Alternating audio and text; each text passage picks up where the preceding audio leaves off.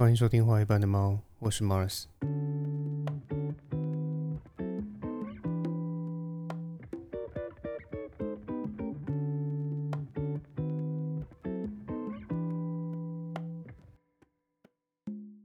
最近这段期间呢，大家都看到不少姿势型的网红又纷纷发生事故而被延上。这边要解释一下，呃，这里说的姿势型的姿是滋生细菌的滋啊，它是没有卷舌的，它不是知识的知。好，希望大家不要误会。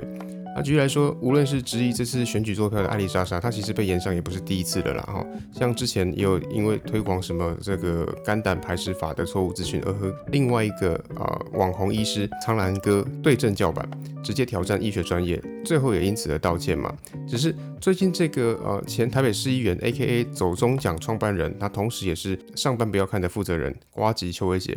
在自己的直播上面，他就爆料说，当年艾丽莎莎针对肝胆排石法的这个道歉影片，其实他有拿去投稿当年度，也就是第三届的走动奖，而且他投的还是最佳演技奖的这个项目。他嘲讽一位根本点到全满，也就是说，艾丽莎莎她试图利用投稿最佳演技奖再刷一波新闻和网络声量，可以说他是呃一个为了流量无所不用其极、毫无底线、什么都敢消费、什么都敢做的人。那除了艾丽莎莎以外，其实还有很多网红也都有相似特性啊，例如像。像是呃上周末发生的这个触犯天条的事件里面的两位当事人，也就是打人的网红超拍的超哥啊，以及被打的网红 A.K.A 前电竞冠军啊，这个中物野兽也是法院认证的贩毒仔 Toys，或是像这几天啊被猛爆新言上的那些萨泰尔成员，比方说像是伯恩啊、贺龙啊、老 K 啊，以及诸多争议型的网红，像是什么反骨男孩的孙生嘛。他们看起来都像是啊一个被网络流量绑架，为了博得眼球，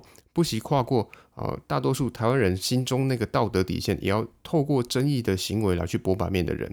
因为对他们来说，无论是好声量还是坏声量，那都是声量嘛。而作为一个网红，没有流量，没有声量，那就等同于宣告自己的死亡嘛。但是同样是网红，虽然有些人也在意流量，呃，应该说大多数人其实都很在意流量。但是并不是每个人都会想要把争取流量这件事情动到那些可能会有争议，甚至是踩到道德底线的那个部分上面嘛？用更白话一点来说，多数的网红其实是啊很爱惜自己羽毛的。他们想的是，或者说他们害怕的是，如果我出了一次包，我被延上的话，那我网红的生涯会不会就此结束的这种正常人的恐惧心态。而那些惹事型的网红啊，因为惹事型比较好念的哈。那他们并不会在乎说这么做会不会被观众讨厌，因为他们在乎的只是流量，什么题材更刺激、更有话题、更能够在啊网络上烧起来，那我就往这个方向去嘛，我不用怕被观众讨厌呐，因为只要够好笑，那自然就会有更多观众爱看嘛，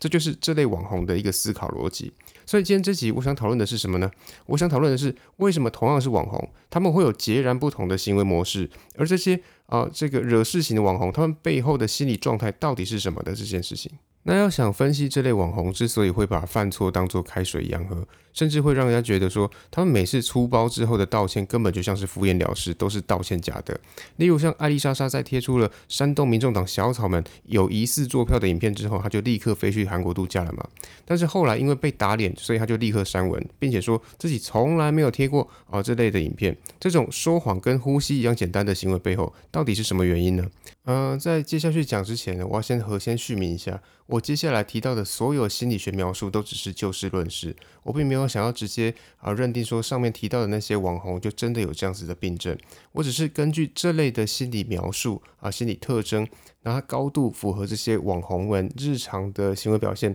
所以我才会对此做一个主题。那这并不代表他们就真的有下面所要说的这种心理问题啊，因为他们有可能只是因为网络上经营的必须，所以他必须要营造一种人设，而不是他们个人的真实想法嘛。那其次，就算他们真的有以下的心理问题，那也不代表说这些网红就必然会涉入犯罪或是一些反道德的行为。因为他们只是相对的啊，他们比较容易去踩踏一些我们一般人比较不能够接受的那条道德底线而已。那这种心理问题呢，就叫做 psychopath，那俗称叫做精神病态，也叫做病态人格。但请不要以为说这种心理特征就直接等同于精神病患或是什么心理不正常。因为其实很多的社会成功人士，比方说像什么政治人物啊、企业的高管啊，或是成功的大企业 CEO 啊，其实都是这类的病态人格者。那什么叫做病态人格者呢？我这边用一个最简单的故事来去帮你描述的话，就是请你想象一下，如果你现在居住在一个村庄里面，然后你居住的这个村庄某一天啊，很不幸的被一个恶名昭著的一个啊杀人不眨眼的盗贼集团袭击了，然后村子里面死伤惨重，而幸存的人通通集中躲到一个不容易被盗贼发现的地方。但如果这个时候幸存者里面刚好有一个襁褓中的孩子，那他可能因为啊这次的逃窜而受到惊吓，或是肚子饿了，或是刚好便便了，想要提醒家长帮他换尿布，反正无论原因为何，他就是嚎啕大哭。那请问你会怎么做呢？一般人的做法呢，大概就是试图降低这个婴儿的哭泣的声音嘛。甚至有些人可能会比较勇敢，他直接跑出去送死，企图用自己的牺牲来为这些啊幸存者们争取一些逃跑的时间。那病态人格者呢？他们会做出什么样的行为？他们做出最简单、最理性，但同时也是最冷血的判断，就是直接把哭闹的婴儿掐死，或是把婴儿丢出去，为自己争取逃跑的时间。因为对病态人格者来说呢，他们的首要目标是解决问题，而不是在乎什么道德观感或什么群众感受。你的感受不好，那是你家的事。我现在就是要解决跟处理眼前的状况，这就是病态人格者的最优先。换言之，对这类病态人格者来说，只有自己想要达成的目标，那才是最重要的，而且才是唯一重要的。至于其他的旁枝末节来说，那都不重要，甚至连问题都构不成。这种把利己主义发展到极致的心理状态，就叫做病态人格。那听到这边，可能会有些人觉得说我严重了，有点过度诠释，甚至有点滑坡的感觉。但是并没有啊，我这些发言都是根据东京大学医学院的脑科学家中野信子的研究来论述的，并不是我个人的感受去做推论哦。我这边引述一下中野信子教授针对病态人格的一些描述，他说。这些人他们会脸不红气不喘的跟你扯一些瞒天大谎，而且他总是能够做出一些一般人难以想象的卑鄙勾当，即使是在被揭穿之后受到大众的唾骂，依然可以堂而皇之、丝毫不见廉耻的自说自话。他们的举手投足间都会表现出一种仿佛只有自己才是那个受到不当对待的受害者，甚至觉得自己根本就是悲剧里面的主角，受尽委屈的那种态度。而这样的人，就算是在犯下残暴的杀人案、恶质的诈欺案，也不会有任何的愧疚感，更不会有丝毫的反省。他们甚至会高调的公布一些关于自己有利的资料，以此来主张自己的犯罪拥有绝对的正当性。而且这类人一般都善于捏造自身经历，但是在这些捏造的经历被质疑甚至被打脸的时候，他们也会若无其事的轻易推翻自己过去的言论，用一副死猪不怕滚水烫的嘴脸说：“我绝对没有说过这种话，或是我怎么可能说过这种话？你这完全就是栽赃。”这边插个题外话，看到中野信子教授的这段话的时候，我脑中不知道为什么就自动浮出了柯文哲的形象。我不说别的。光是支不支持同婚的这件事情，柯文哲就曾经立场反复的说过各种言论嘛，对不对？举例来说，他在二零一四年的时候说自己支持同婚，但是他在二零一九年的时候说，我投票给你的时候，我反对你，但是我允许你上街游行。这里说的你指的是同婚的这件事情，然后，然后他在二零二零年的时候又说自己在同婚公投这件事情上面他投了废票。但是在这次的总统选举的过程中，他又带了一波同婚通过哦，是因为柯文哲大力支持的风向。九年内，他对同婚的立场改口了四次。然后在去年高雄大学的座谈会上面，有学生针对这件事情对他提出质疑，说你的立场不断改变，青年该如何相信说你是一个会坚守价值的一个候选人？结果柯文哲怎么样？他就暴怒嘛，他暴怒回向说：“你问的人是谁？我们只求对决。”我没有说过我投下反对票，你三明治，也就是啊这个政治光谱比较亲绿的三立、民事跟自由时报看太多，但不要说三明治，我刚查过啊，就算是立场偏蓝的东森、TVBS，甚至是亲中的中石集团，他们也都有出过柯文哲在同婚议题上面立场反复的新闻，各种新闻画面的截图跟对比也都有，也就是说。根本就没有人抹黑他，这都是他自己说过的话。所以单从这件事情来看，我们再回去看这个中野信子教授的那段话，他说他们会若无其事的、轻易的推翻自己过去的言论，用一副死猪不怕滚水烫的嘴脸说：“我绝对没有说过这种话，或是啊，我怎么可能说过这种话？你这完全就是栽赃。你看是不是一模一样？那我也不是刻意要黑柯文哲了哈，因为根据中野宪子教授的研究，如果我们要从成功人士里面找出病态人格者。那么最容易找的领域有四个，分别是大企业的 CEO、政治人物、律师以及外科医生。那为什么会是这四个领域呢？因为如果你在一个团队的项目里面要跟其他人合作，而你的意见和大多数人不一样，但是你却坚信说自己相信的或是自己认为的才是对的时候，你会怎么处理这个情况呢？一般人通常都会选择跟其他人讨论啊、沟通啊、协商啊、妥协啊。去争取支持嘛，用一种尊重他人的意见，并且透过沟通协商的方式来去找出共识或解决的方法嘛。但是病态人格的做法和我们一般人不一样，他们会固执的坚持己见，拒绝他人的观点，甚至他会试图的去压制别人，逼迫别人接纳自己的看法。所以你看前面提到的那四个领域，大企业的 CEO、政治人物、律师以及外科医生。他们的工作性质不正好就都符合这样子的特性吗？而且这些职业都有另外一个共同特性，就是他们都是需要敢于下大胆决策的职业。比方是像外科医生好了，你要开一台这个肺癌肿瘤切除的刀，结果你胸腔一打开才发现说啊，这个密密麻麻成这样啊，这波救啊。那你就要立刻判断说，这是要按照原定计划继续切，还是要毅然决然的把胸腔缝回去，让病人有体力活得更久一点？这就是需要一定的勇气才能够下决定的嘛。这就是为什么我前面说啊，变态人格者他并不一定就会跟残忍冷酷的犯罪者画上等号。相反的，有某些研究甚至指出，这些需要大胆决策的职业，就是需要这样子的变态人格者嘛。那这种变态人格者的心理状态，并不是零趴跟一百趴这种非黑即白的情况了，而是有程度之别的。也就是说，一个人他只是病态人格的倾向比较高，那另外一个人可能是倾向比较低的状况而已嘛。因为针对病态人格者的严重程度评估，它其实是有情感面的，它其实是有人际关系面的，它其实是有行为面的，它有各方面的这个复合式障碍来去做评估嘛。那从几率上来说，这种病态人格者的出现几率大概就是啊，每一百个人里面会出现一个。也就是说，如果你待的公司够大，员工人数超过一百人，那病态人格者就可能会混迹在我们周围，出没在你我身边，甚至可能某个跟你很要好的同事或朋友，他其中就有一个人就是病态人格者嘛，只是你没发现而已嘛。你可能会觉得说啊，怎么可能？我怎么可能跟这种病态人格者交朋友？光是想就觉得令人讨厌。所以这边就要提到病态人格者的其他特质了。我这边提供一个病态人格者的一个特征，来帮助大家识别什么样子的人会是所谓的病态人格者。第一点，外表或谈吐过于富有魅力，而且通常还有高度的自恋形象。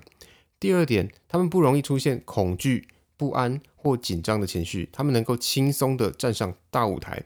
第三点。对于那些一般人因为道德规范呐、危险呐、害羞啦之类所会避免的行为，或是不敢做的事情，他们都是勇于挑战的。比方说，像柯文哲敢跟啊这个反骨男孩跳求佛这种超值的影片，但是赖清德他是绝对不敢的。那第四点，善于说一些场面话，说一些容易拉拢群众的言论。第五点，习惯透过谎言来丰富自身说话的内容，而且会为了表现自我而不断改变主张。第六点，口气总是很大，但是他却容易半途而废。第七点，他们自我感觉良好，即便是受到批评，他们也从不会自我检讨，甚至不会感到任何挫折，甚至引以为戒。第八点，他们的交友圈一变再变，甚至还有批评过去交友圈的一个习惯。第九点，他们善于交际，但是难以对他人的处境感同身受。以上这九点就是病态人格者的衡量表。必须说，真正的病态人格者和大家对精神病患的这个想象是不一样的。因为大家会想象说，啊，这个呃精神偏差者的状况都是难以融入人群嘛，或是发表的言论总会很偏激嘛，或是跟啊一般人的这个认知有严重落差的状况。他们其实刚好相反，因为真正的病态人格者，他们在交际上，他们多半都是善于社交，甚至可以说是长袖善舞的，无论是谈吐啦。日常的讨论呢，甚至是公开发表演说，他们都能够表现得极为出色，而且有趣。也就是说，他们其实是很会说话、意气风发的一群人，而不是畏畏缩缩或神经兮兮的那种精神疾病的印象。那这类人如果撇除掉职业，他其实还有另外一个特色，就是这类人很容易成为渣男啊，或者我用更精确的来说，渣男通常有很高几率就是这种病态人格者。因为总的来说，什么叫做病态人格？讲白了就是毫无道德底线、为求目的可以不择手段的人嘛。所以这样子的人，他到处去糊弄妹子，到处用谎言去骗炮，不也是刚好而已吗？因为对这类的病态人格者来说，最重要的是什么？我再帮大家复习一次，最重要的是他们想要完成的目的有没有达标啊？重点就是骗炮的 KPI，而不是这样子的行为合不合乎道德嘛？这样大家听得懂了哈。因为你看渣男们是不是个个都八面玲珑、能言善道的？而且非常熟悉，说什么样子的话可以撩到妹子，但是这些话是不是都发自内心？当然不是嘛，因为那就是所谓的骗人的 SOP 或糊弄的 SOP 而已嘛。那至于为什么会有这种变态人格的问题呢？它其实有生长背景上面的啊，还有这个大脑异常发展上面的问题，这都可以在未来的内容里面再做讨论啊。因为啊，这个内容其实蛮庞大的，而今天我觉得时间也差不多了，所以我们就留到以后再说。那我最后总结一下这类病态人格者们的特征。那这种类型的人呢，通常都有自我感觉良好的毛病，他们会去建构一个充满自恋和欺骗性的人际关系，而且他们其实非常欠缺感同身受能力，只是他们会用自己高超的演技来去掩饰这部分的欠缺。那除此之外呢，他们在生活上也有不负责任和各种冲动性的反社会倾向。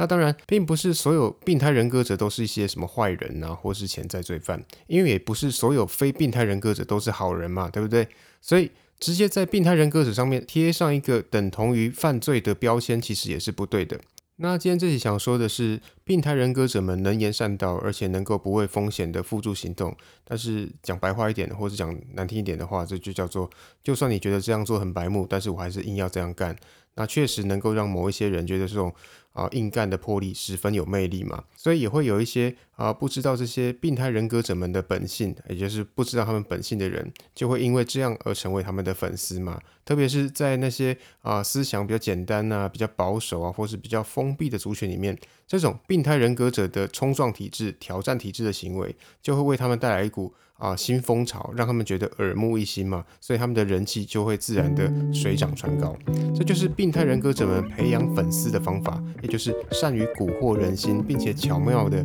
啊利用他人和操作议题。所以为什么某些网红为了博取流量，往往会往一些比较偏激或是比较容易言上、容易啊引起争议的方向走？很有可能就是因为他们本身就是这种病态人格者嘛。那同样的，如果你对今天的内容有任何的意见或是有任何的看法，我都很欢迎你到 IG 上面。留言跟我讨论，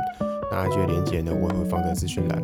那今天最后想要推荐的歌曲呢，就是我们的渣男小哥哥啊，王力宏的《第一个清晨》。那当然，我选这首歌就是为了嘲讽了哈，因为我觉得“第一个清晨”这五个字真的很适合作为我们这个力宏哥哥啊约炮舒服完之后送给对方的第一句台词，也就是“这是我和你的第一个清晨”。那今天就到这边，大家拜拜。